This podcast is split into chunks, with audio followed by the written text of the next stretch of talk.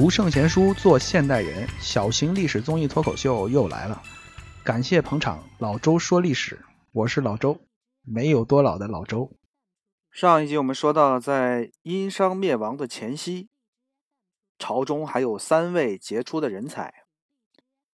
这三个人都是商纣王很近的亲戚，他们的名字分别叫做比干、微子、箕子。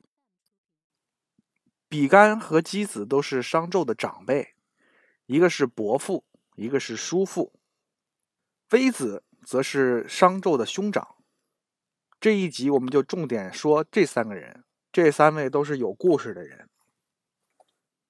前面我们讲了，周文王在姜太公的辅佐之下，已经把周国发展到三分天下有其二的地步，但是他身体一般，寿命不太长。还没来得及统一天下，就去世了。姬昌的次子姬发继承父亲的遗志，继续任用姜太公为宰相。这时候，他的四弟周公也已经长大成人了，成为他一个很重要的助手。周国在姬发的治理之下继续发展壮大。几年之后呢，姬发借着为父亲扫墓的机会，就率领着周国的主力部队浩浩荡荡的出城。赶到文王陵墓前面，举行了一场大规模的祭祀仪式。祭祀完之后呢，他没回去，转而向东，往商朝首都朝歌的方向缓缓进发。这大军缓缓而行，其他诸侯一看，哎，周国这是往商朝那边出兵了，难道要开打吗？这个时候越早参战，功劳就越大呀。所以这些人急忙的调集人马前来助阵。部队抵达黄河南岸一个叫孟津的地方的时候，已经有八百个诸侯赶来参战。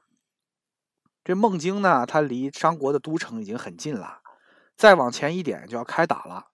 各路诸侯都劝说姬发继续挥兵东进，一鼓作气把商朝灭了算完。可是姬发呢，他没有着急，按照当时的习俗啊，这么大的事儿。必须要先算一卦才可以，呃，看看神灵的旨意。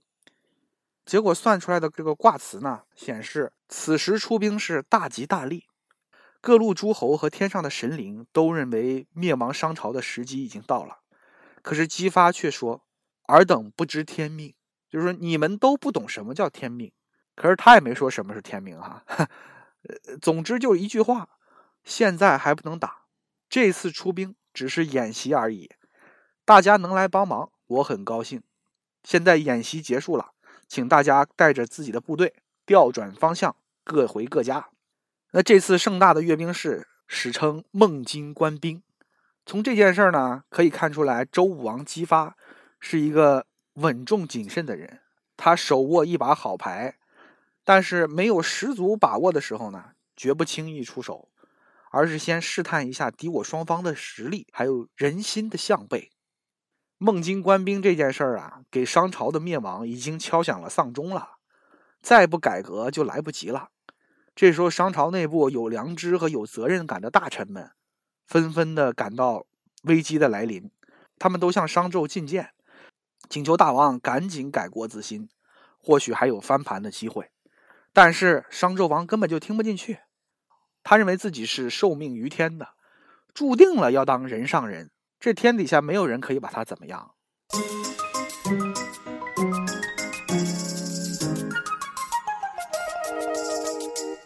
有诚意、有意思、有干货。老周说历史，一样的历史，不一样的说法。老周说历史已经开通微信公众号，在那里我们每天会分享给您一篇好看有趣的文章，还会赠送给您一些有价值的书籍。在微信公众号搜索“老周说历史”，我在那里恭候您的光临。要说对商朝最有感情和责任感的，当然就是这殷末三人了啊，就是比干、微子和箕子。他们三个都是王室贵族，商朝的天下也是他们的天下。那王朝到了最危险的时候，这三个人都是心急如焚。商纣的兄长微子多次劝说无效。他把该说的都说了，可是自己说一万句，也不如那苏妲己说一句。微子就感觉到心灰意冷啊，他估计纣王到死了也不会再清醒了，国家的前途没有希望了。那他的命运跟商朝是捆绑在一起的，眼前看不到希望，那还不如一死了之，或者趁早的离开纣王。是死还是走，这是一个问题。微子就无法决断，让他去询问他的长辈比干和箕子，也就是他的大伯和叔父。微子就问啊，说现在商朝已经腐败透顶了，我们的灭亡恐怕是指日可待了。大伯叔父，我该何去何从呢？我们殷朝还能保得住吗？我个人要保住仁义的名声，那唯有以死明志，或者干脆一走了之，远离这个不义的国家。我到底该怎么办呢？他的大伯箕子就回答他说：“我的侄子啊。”天地要降临灾祸，灭亡商朝。商纣上不为天，下不为民，而且他又不采纳长者和老者的意见。今天商朝上下的臣民都不把神明当回事儿了，做事情经常违背天理。如果你死了就能力挽狂澜，那你就应该去死；如果你死了起不到任何作用，那你还不如远走高飞。微子一琢磨。这个问题很简单啊，自己死了以后就能拯救商朝吗？当然不能。所以说死了也是白死。于是他就选择离开商朝，回到自己的封国去。眼不见心不烦。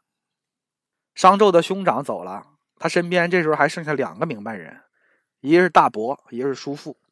大伯名叫箕子，从小呢他就看出来这商纣长大以后要倒霉。这商纣进餐的时候啊，必须要用象牙的筷子。那个箕子看见以后呢，就非常的感叹，他说：“现在用象牙筷子吃饭，那以后喝酒啊，肯定得配上玉杯啊。那吃饭的排场，它的规格上去了，再往后还需要其他各种各样的来自远方的珍怪之物来配套，所用的车马还有公式，那陆陆续续的也要提高标准。”都得配得上你那个象牙筷子才行呢，你不能说你拿着象牙筷子吃饭，用的就是一普通的瓷碗，不可能哈，那不配套。所以说这个国家，能好得了才怪呢。箕子是一个智者啊，知微见著。那微子走了之后呢，有人就劝这个箕子说：“干脆你也走了算了。”箕子就回答说：“身为人臣，大王不听我的劝，我就离他而去。”那相当于是让大王丢脸，而我自己落得一个好名声，这样的事情我是不忍心去做的。箕子不忍心走，又拿他这侄子没办法，眼看着祖先成汤所创的六百年江山将要断送在侄子的手里面，他无能为力啊。箕子感觉到心痛如割，精神上可能也出了一点问题哈。他呢就用一种很极端的方式来作践自己。他把头发剃得乱七八糟的，然后装疯卖傻。商纣一看，哎，我大伯疯了，疯子是不能担当朝廷的官员的，赶紧就回家歇着吧，回家养病去。那箕子呢，就退隐于市井之间。他没事的时候呢，在家就弹弹琴，唱唱歌，编点小曲儿啊。这些歌曲的内容呢，都是抒发他内心的这个悲愤的情绪的。那后来商纣呢，就听到了这个曲子的内容，他认为这些曲子是反动的，是编着曲儿啊，翻着花儿的骂自己。呃，那于是呢，他就将他这位大伯给囚禁起来，最后贬为奴隶。这时候还剩下最后一位明白人，他的名字叫比干，他是商纣的亲叔叔，而且他应该是这三个人里面最有名的哈，因为他死的是最惨的，商纣王直接把他的心脏给挖出来了。这个事儿非常的恶劣。这是商纣暴虐的又一个铁证啊！古人说“文死谏，武死战”。呃，古人认为有骨气的文官就应该大胆的给领导去提意见，而武官呢就应该死在战场上，才算是死得其所。比干就是我国文死谏的第一人，他是第一个因为给领导提意见而被杀害的高级官员。比干临死之前留下一句名言，他说：“主过不谏，非忠也。”未死不言，非勇也；过则不用，则死，忠之至也。翻译过来就是：主上有过错，臣下不去劝谏，那就是不忠；因为怕死而不敢说，就是没有勇气。劝说过以后，君主不听，那就应该以死相逼，这样才是对领导最大的忠诚。比干对商纣可以说是使出了最大的忠诚，他豁出命去劝他学好。比干在筛星楼里面连续劝说商纣三天三夜，商纣被说的给烦透了啊！比干还是继续说。你想啊，这口才再好的人，他也不能够说三天不重样了。说到后面，肯定都是车轱辘话，翻来覆去循环播放。那不接受意见，他就在旁边一直说。结果呢，商纣就被说的崩溃了。他反过来质问比干，说：“你这也太不把领导当回事了。别看你是我叔，那可是我是天子啊，我是你的上级，你凭什么敢这么说我？”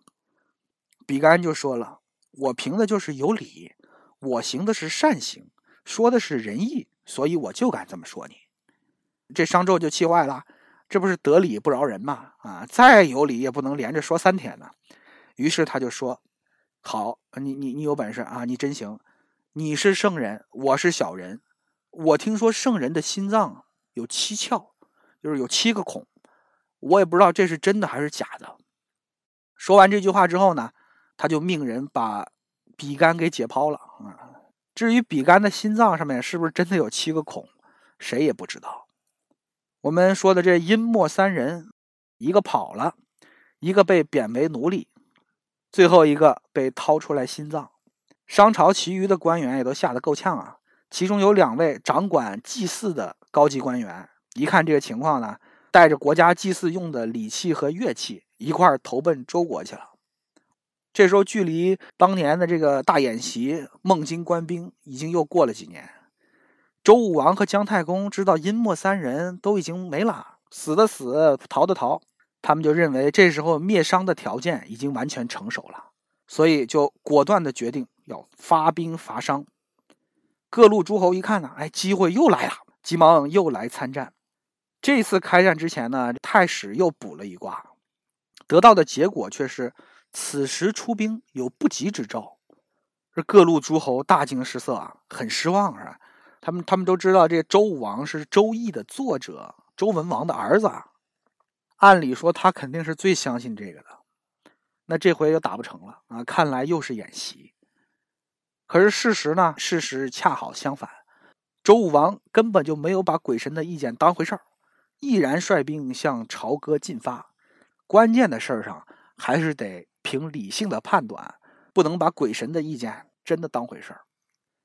周国的部队当时只有大概三万人，那商纣派出来七十万大军前来迎敌，双方的部队人数相差很大呀。这一场乱战之下，血流飘杵，死了不少人，流的血把木棍都飘起来了。如此大规模的战役，这武器使的居然是木棍可见商朝的部队人数虽然很多。但是绝大多数呢都是临时拉过来的群众演员。其实商朝这边的七十万人啊，大多数都是他跟这个东夷打仗的时候弄过来的俘虏还有奴隶。他对自己家的亲戚都那么残暴，那对俘虏和奴隶的态度可想而知了。这些人一上阵之后，哪还会帮助商纣啊？他们等于是重获自由了，都倒戈了，全部都帮着周国。局势很快就发生了一个惊天的大逆转。三万人轻而易举的就战胜了七十万人，哎，这场重要的战役呢，就发生在今天的河南新乡附近，史称牧野之战，很有名的一场战役哈。此战过后，商纣王呢一看大势已去，他就在自己的身上挂满了奇珍异宝，然后自焚而死。商纣死了，商朝也亡了，可是殷末三人的故事还没结束。这逃出去的微子，还有那个装疯卖傻的姬子，他们俩后来怎么样了？我们下回接着说。老周说历史已经开通微信公众号，在那里我们每天会分享给您一篇好看有趣的文章，还会赠送给您一些有价值的书籍。在微信公众号搜索“老周说历史”，我在那里恭候您的光临。